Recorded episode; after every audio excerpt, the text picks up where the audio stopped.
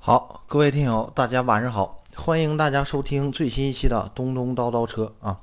这一期咱们聊点什么呢？啊，这几天呢，呃，如果关注汽车圈消息的朋友会知道，呃，著名的这个车评人，也是我最喜欢的车评人啊，三十八号啊，这哥们儿评测了一下，呃，长城最新推出的高端子品牌魏派啊的第一款车型。VV 七啊，VV 七，它评测是评测的是 VV 七 C 啊，然后在评测的过程中呢，啊，就发现了这个车辆通过行车电脑啊来油耗造假。咱们先说一下这个是怎么造假的吧。呃，通俗点的就是什么呢？魏派 VV 七这款车在这个咱们车辆，嗯。不行进的时候，比如说咱们等红绿灯啊，或者把车停在路边怠速等人的时候，啊，这个时候行车电脑并不记录整车的一个油耗，啊，说白了就是通过这个来造假啊，骗取这个让大家觉着这个看着看上去车辆会油耗比较低啊，是这样。这个事儿的话呢，又引起了轩然大波啊。其实这个事儿吧，那我觉着不能算是大事儿。啊，毕竟，呃，只是说油耗造假，呃，但是也并不影响这个车辆的整体行车安全的什么这些。但是，咱们从侧面可以反映出来什么呢？就是作为一个汽车制造的企业，这么做太太不合适，太过分了，啊，这明摆着就是中国人糊弄中国人啊，不拿自己的国民当回事儿的这么一个行为，啊。啊，顺便咱们说一下这个长城汽车吧。嗯，长城汽车呢是成立于一九八四年啊，到目前为止的话是中国知名度比较高的一个车企。啊，说白了呢，其实你像比如说咱们现在一提到长城，咱们想它有什么车？H 六，就是 H 六，H 六卖的最多，对吧？长城现在有 H 二，啊，H 六。H 七、H 八、H 九，还有这个魏派，还有什么长城腾翼 C 三零啊，这就就就这些。之前长城还出过什么酷熊啊，这些车现在也都没有了啊。但是它主销车型呢，就是这个 H 六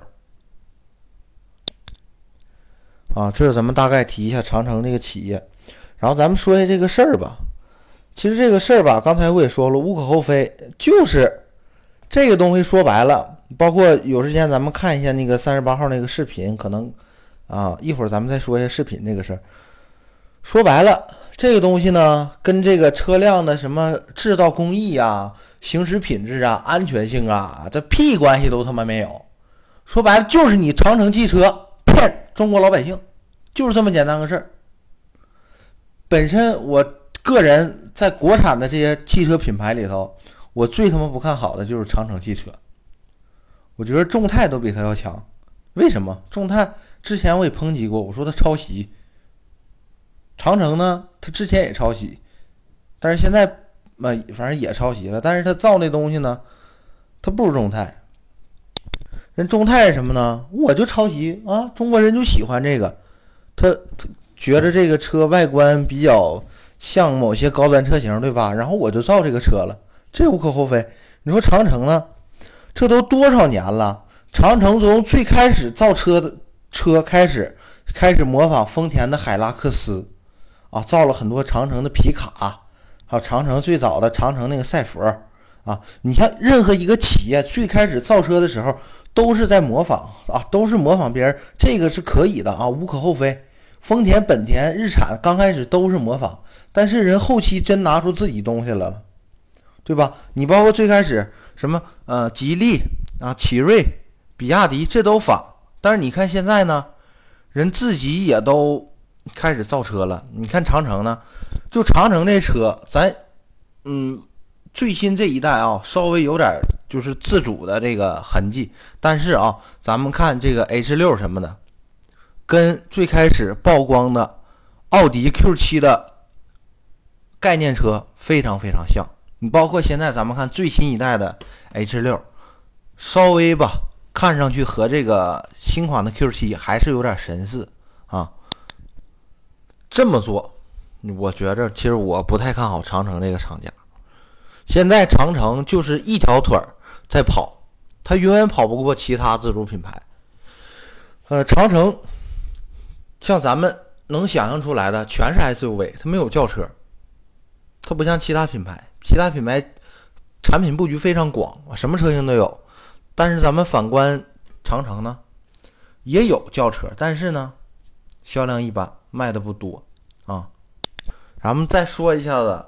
长城这个企业对待这件事儿，他是怎么处理的啊？比如说之前三十八号这哥们儿，他就评过长城车，什么呢？上一代的长城 H 九，哈弗 H 九啊。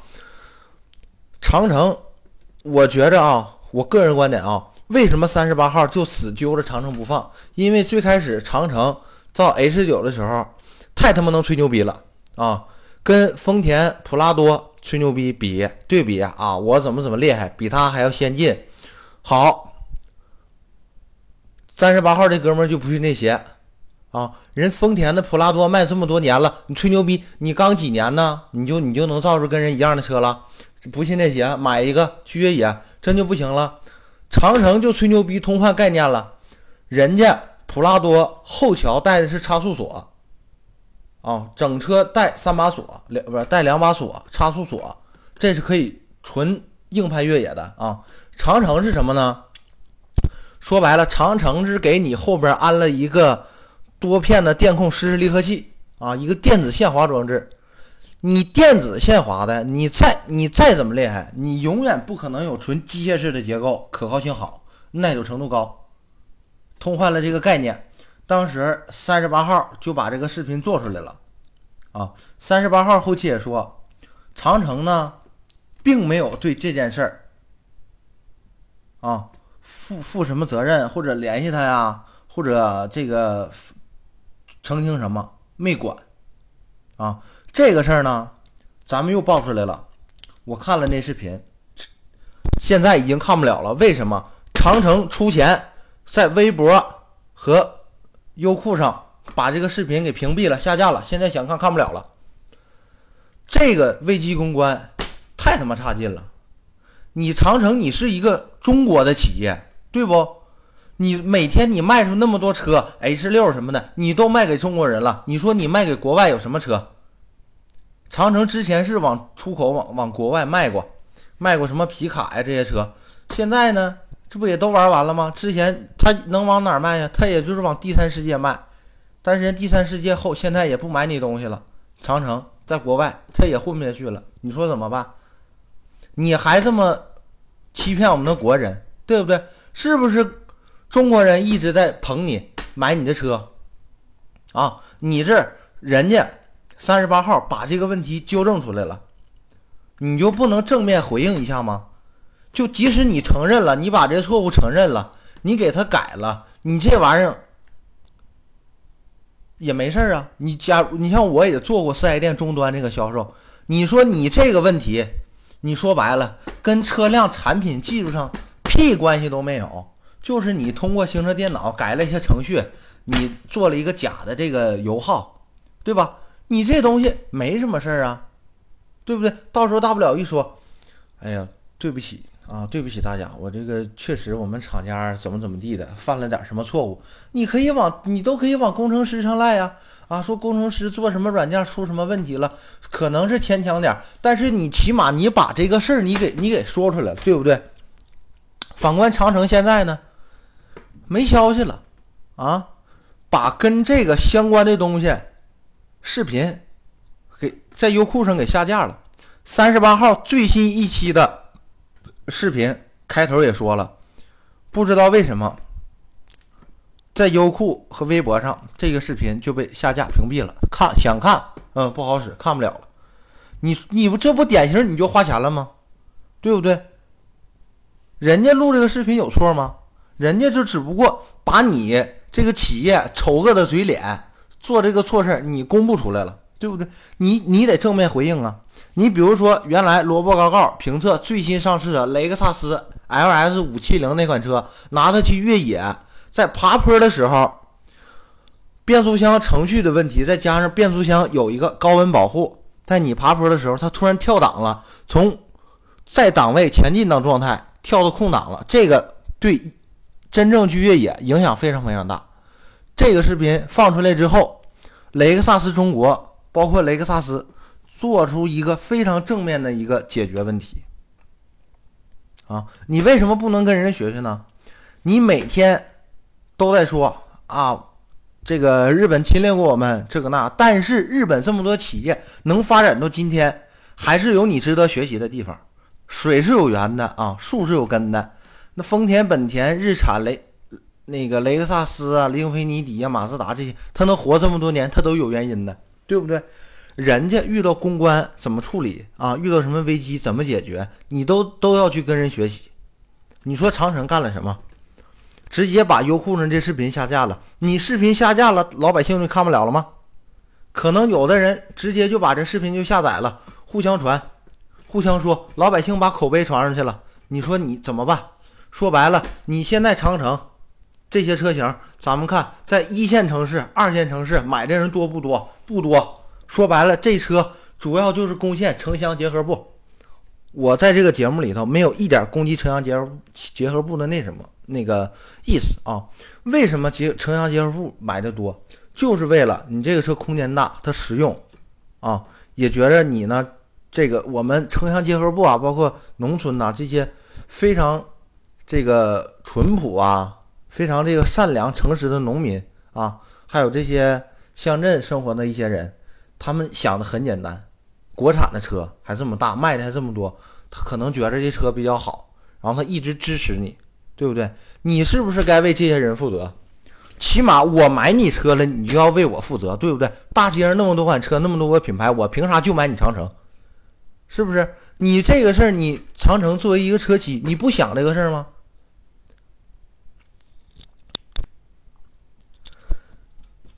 主你主要的市场是中国，你为什么要这么做呢？这样做对吗？这样做？哎呀，这我真不爱说，我真不爱说这个事儿。我真我就是看了之后吧，可能，哎呀，我这个情绪比较高涨啊，我就特别讨厌这种事儿。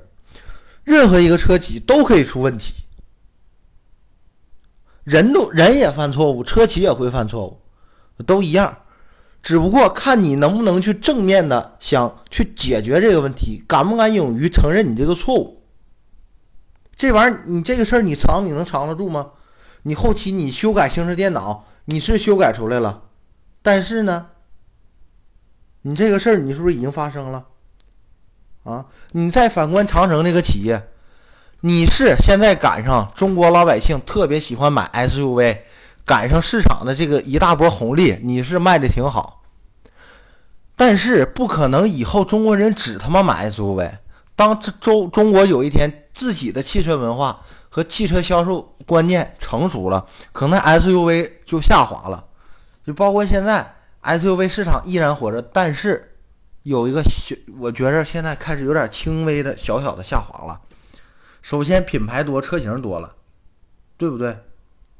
再加上以后可能有的人会买旅行车了，大家也接受了瓦罐车 wagon 啊，旅行车大家也买了，这种轿车大家也能理解了，觉着我没有那种呃那个需求，可以买轿车了。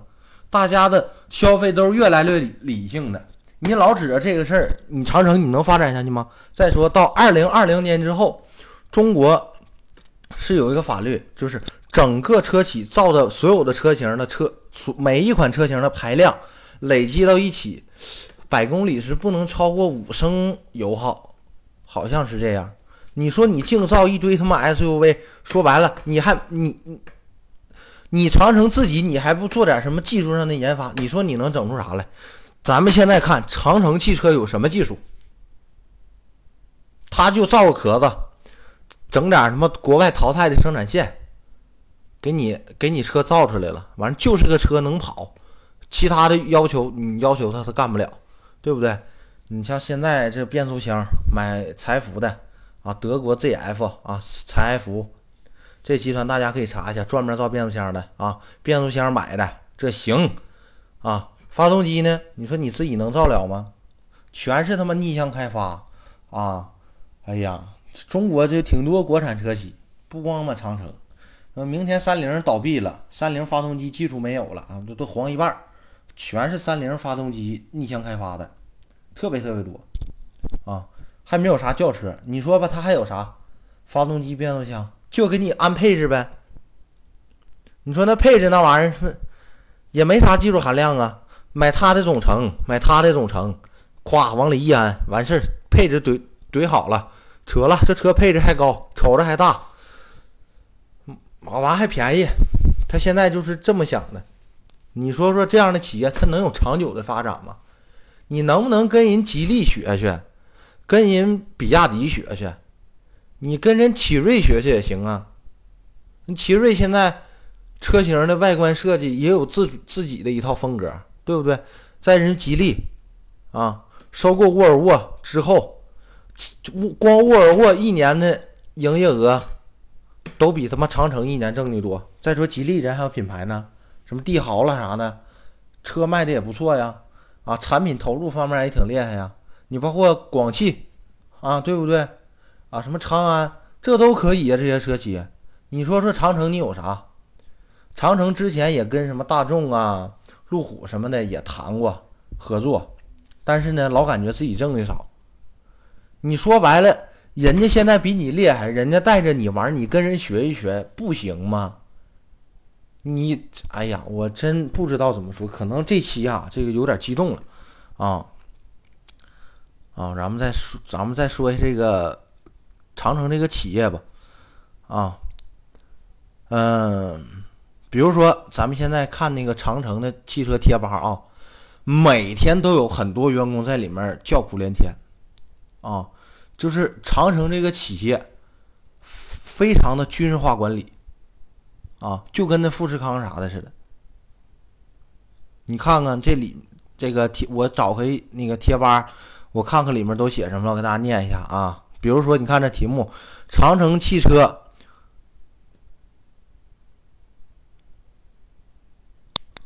是写的是长城汽车毒害应届毕业生，求大家救救我们。啊，谁来谁傻逼，来长城就后悔，已离职，长城他妈早晚得黄。还有魏建军，你妈死了！你说都这种，这一个汽车企业的官方贴吧，虽然这玩意儿是可以花钱删的，但是你架不住人天天往上写，对不对？这个现象侧面的反映出了军就魏建军这个逼人，军事化管理这个企业让员工苦不堪言。你说吧，你每天就这么逼员工，对不对？员工能有创造力吗？就每天让员工生活的苦不堪言，他就是一个机器。说白了，他就恨不得这车你管他他松点他恨不得他妈给你少安个螺丝，少给你整这个。你这车开出去他妈撞坏了才好呢，撞坏了人他妈找你长城事儿。你说这样可以吗？这就是我说的典型的权力过于集中，早晚得出事儿。就我现在就目前长城这么发展，我特别特别不看好长城汽车，啊，这是实话。你包括你看长城这个入职原则啊，这跟我在链家一样，但是呢，链家的模式是这样，但是链家每个小细节它还是体现出对你关怀的啊。你比如说咱看长城啊，入职开始首先要进行一个月的军训，从早上六点到晚上十点。周末不休息，晕倒了送救护车，醒了接着练。想要升职也必须干一个礼拜的军训。人家是上你企业，体呃接触你企业文化，发挥人自己特长挣钱去了。你怎么的？你让人当兵来了？那人想当兵，人为什么不去当兵去了？我人当兵去，对吧？我想法，我我想法跟你这不一样。我当兵，我是为了保卫祖国啊，我是为了争夺国家的荣誉。啊，为了国家能更好的、更快的发展，给老百姓创造一个和谐、稳定、幸福的一个社会环境、生活环境而努力，对吧？你说我来你这儿，你就领我军训一个月，你你干啥呢？那是啊，反正反正要是我啊，就这样企业，你你求我，你雇你求我去，我都不带去的啊。你像我之前在北京卖房的时候，上链家。就军训一星期，我觉着可以呀。毕竟这个是个服务行业，对不对？这个不能说这个有一些比较多这个小毛病啊，或行为举行为举止啊，太过于这个自由了，确实给这个客户体验也不好，这咱都可以理解啊。板一板那个之前在这个学校啊、社会上一些这个不太好的行为习惯，这咱都可以理解。你说你整一个月这样，到长城太他妈独智了啊！魏建军一个人说了算，就这种企业，一个企业想做大做强，老是他妈一个人说了算，早晚得黄。我把话放这儿，就长城那企业，它能再再存活多少年，我不知道。假如中国老百姓真有一天不爱买 SUV 了，这企业。就是个死，就是个倒闭，或者它转型，但是我瞅他这样啊，够呛能转型啊。长城还有一个，长城总部大门门口有一个测速器，从早上上班进入工厂啊，步速必须五秒起步的标准，错了就罚钱，错了就罚钱啊。整个公司还有一个管理手段，就是罚钱啊。汽长城汽车据内部。人员表示，长城汽车一年罚款能罚几千万。你说你雇的员工，人家给你挣钱了，你老罚人钱，人能愿意在在这干吗？再说人能给你干好啊，对不对？你能不能看看人广汽，是不是？看看人长安啊，看看人那个上汽荣威呀、名爵，对不对？你看荣威新设计这些车，是不是挺漂亮的？你人家给员工创造力。敢用这种比较年轻的设计师，你包括广汽 GS 四，他那设计师岁数就不大，你敢用年轻人把这个东西给设计出来？你说你老这么专制，那你这公司能好吗？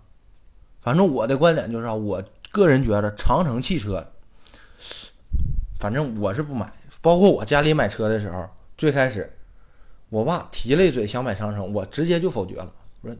你你愿意买你买，啊，你买了之后呢，搁车库停着，我看我都不看，摸我都不摸，啊，我开过三次长城的车，在驾校练车的时候开的长城的皮卡，那时候咱就不说了，因为那时候对车整体驾驶质感呐，呃，转那个转向手感呐，包括悬挂避震呐这些体会根本咱都没有啊，这咱不说，后期去工地了，开过一段长城的 H 六，那个车开着。怎么说呢？我他也也就是那个价位几万块钱，就是比他妈的都没有五菱好。我觉着五菱座椅都挺舒服的，长城那车座椅不高高不高低不低的，也没有什么包裹性，没有什么支撑啊。悬挂呢也没有什么特点，就是嗯该软的地方吧梆硬，该硬的地方软。比如说你过个减速带什么时候，梆楞一下子啊。呃，这挺硬吧？但是呢，当你过一些比较平平的路面时候呢，它就，哎，上下那么呼碜啊，特别悠，就驾驶质感就呃很一般。你包括那个转向手感的建立呀，这个刹车这个脚感呐，行程的控制啊，都很一般。就你，而那些车你你开着你就感觉这个车就是个车，你其他的一点特点都没有。啊，你不像有的车，咱打一个生动点的比喻，对不对？你像有的车开着跟少妇似的，对吧？你一拍他屁股，他就明白咋回事儿啊！一拍屁股，知道该换个姿势了，对不对？有的车呢，就跟这个小姑娘一样，你一拍屁股，她不明白咋回事儿，他问你干啥啊？是这样。有的车都有自己的性格，包括人品牌都有自己的这个品牌图腾和特点。你说长城这车，你这真一点什么你出彩的东西、出彩的地方都没有。你咱比如说国产的就一样，众泰，你说啥？我我就我就仿我我就仿我就仿那个保时捷了，我就仿它像，我认了，我就卖这便宜价位，有人乐买，这咱抛开一边。咱再说比亚迪有啥？我有电动，对不对？吉利我有啥？吉利汽车现在外观那些设计都跟社。国际接轨，包括人还收购了沃尔沃，生产线什么也更先进啊！你包括传祺，外观呐，整体内饰工艺质感呐，做的也比较不错。包括车型外观，确实 GS 八、GS 四，确实看着挺有冲击力的，挺好。每个人都都有他自己的特点。你说长城的车，你能看出啥特点来？对不对？啊，哎，这这期吧，呃，可能有点抱歉了啊。对于，呃，可能这个言辞啊过于激动啊，比较犀利啊，对不对？这个，反正这就是我这节目的特点啊。咱定位的呢是这个娱乐啊，顺便说一说这个跟汽车有关的产品和知识，扒一扒产品的内幕啊。呃，咱就呢当听个乐呵。现在一天活着也没啥意思。不是不是不是，生活上比较孤单调，对不对？也没有啥娱乐的啊。我估我我看了一下收听我这节目的年龄分布，大多数都是在三三十五岁以上啊。说白了，这个人到中年了，这个呃娱乐娱乐呀什么的，这个方式也不太多，对不对？没事看看我这节目，解解心宽啊，省着这个每天那么多负能量，该跟老婆吵架了，对不对？啊，咱顺便再说一下这个，再抨击一下长城这个公关的问题吧。首先我说三三十八号这哥们儿，人三十八号这哥们儿就抨击了长城这一点，但是他对魏派这款车的外观呐，包括内饰的用料啊、做工啊、人性化的设计啊、按键的布局啊，还是点了赞的。他在节目里也说了，整车这个外观呢。呃，看上去还挺漂亮的，挺这个挺有质感的，挺精致的啊。这个我也承认啊。你包括整体的内饰啊，呃，我确实没看过这款实车，但是咱通过他的观点，包括看他的视频，你看整个的内饰的按键的布局啊，你包括这个嗯，车内内饰材料啊、工艺啊什么的，确实有进步，这咱们得夸你。但是人家就说了一下行车电脑这一块儿。你长城至于反应这么大吗？你说白了，你还是做贼心虚啊！就长城这个企业这次危危危机公关，我觉得太他妈失败了。你可以正面的去解决这个问题啊！我觉得长城都可以办一个栏目啊，和和三十八号车评啊，就是厂方出一个人和三十八号车评做一个节目啊，一起坐下来沟通一下这个事儿。看怎么解决，就即使你承认这个问题了，其实也无无可厚非，没什么，对吧？你做一个积极的这个表现啊，你说这个啊，我前期啊，可能这个调试出了点问题，这个软件啊什么的可能忘了，对不对？我后期呢，把这个量产车啊什么的，你把这个，嗯，把量产车型的这些行车电脑什么的都改一下，对不对？把这事儿呢就弄过去了。这比在汽车之家呀买点什么流量啊啊，在汽车之家发点什么假帖子呀？我告诉各位听友，汽车之家有很多提车帖，那都假的啊。包括在汽车之家的什么这些帖子呀、提车帖子呀，你都比发这些玩意儿强，对不对？你给老百姓一个观点啊，我长城汽车立足于中国，服务于中国老百姓，就是为了让中国老百姓开上更好。更有特点的国产自主的 SUV 车型啊，让大家过上更幸福、更和谐、更快乐、更美满的生活。这这样，你得有一个正确的价值观和导向。你说你草草了事儿，你就把这视频通过优酷、通过这个微博，你以官方的态度，你把它下架了，你觉得好吗？再说你长城，你是个啥呀？你是政府啊？你说下架人家，你就下架人家，对不对？啊，嗯，这期呢，咱们就到这里。反正我是呼吁大家啊，这魏派这车呢，想买的话，观望观望啊，一定要观望。嗯，长城我觉得值得买的车型呢，就是 H 六啊，确实这个卖这么多年了，这个车本质没什么问题，确实开的话一般啊。嗯。这这一个呢，就是我这期节目的观点啊，可能这个这期言辞比较犀利啊，也比较激动啊。感谢各位听友的收听啊，大家喜欢我多多点赞，多多在下方留言啊。感兴趣的听友呢，也可以加我的微信啊，微信号码是幺三三零幺二七七四八六啊。嗯，人多了的话，我考虑一下那个建一个微信群。啊，大家可以方便在里边交流交流。我没事呢，也发个红包，大家一起抢抢红包，乐呵乐呵啊！感谢大家收听啊，在结尾呢，给大家送上一首歌曲吧，啊，送给大家一首 Beyond 的非常经典的歌曲《我是愤怒》啊，正好这个跟咱们这期节目的这个主题奔上了。